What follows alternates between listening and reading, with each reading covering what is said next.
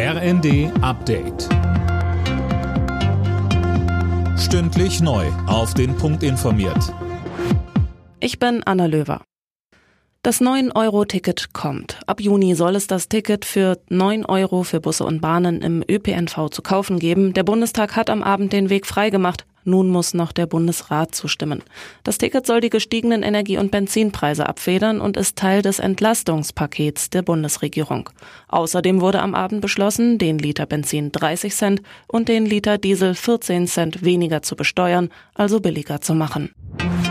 Der Bundestag hat einen weiteren Corona-Bonus für Mitarbeitende in Krankenhäusern und Pflegeeinrichtungen beschlossen. Silas Quiring mit den Details. Bis zu 550 Euro gibt es etwa für Beschäftigte in der Altenpflege. Für Mitarbeiter auf den Krankenhausintensivstationen liegt der Bonus bei rund 2500 Euro.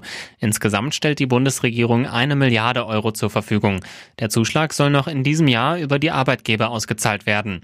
Ein Bonus allein reiche aber nicht aus. Auch die Arbeitsbedingungen müssten sich deutlich verbessern, so Gesundheitsminister Lauterbach.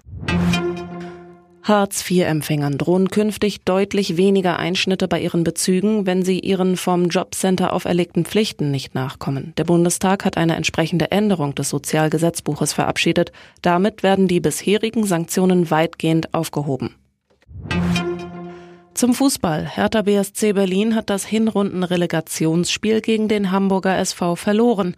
0 zu 1 stand es zum Abpfiff im Berliner Olympiastadion.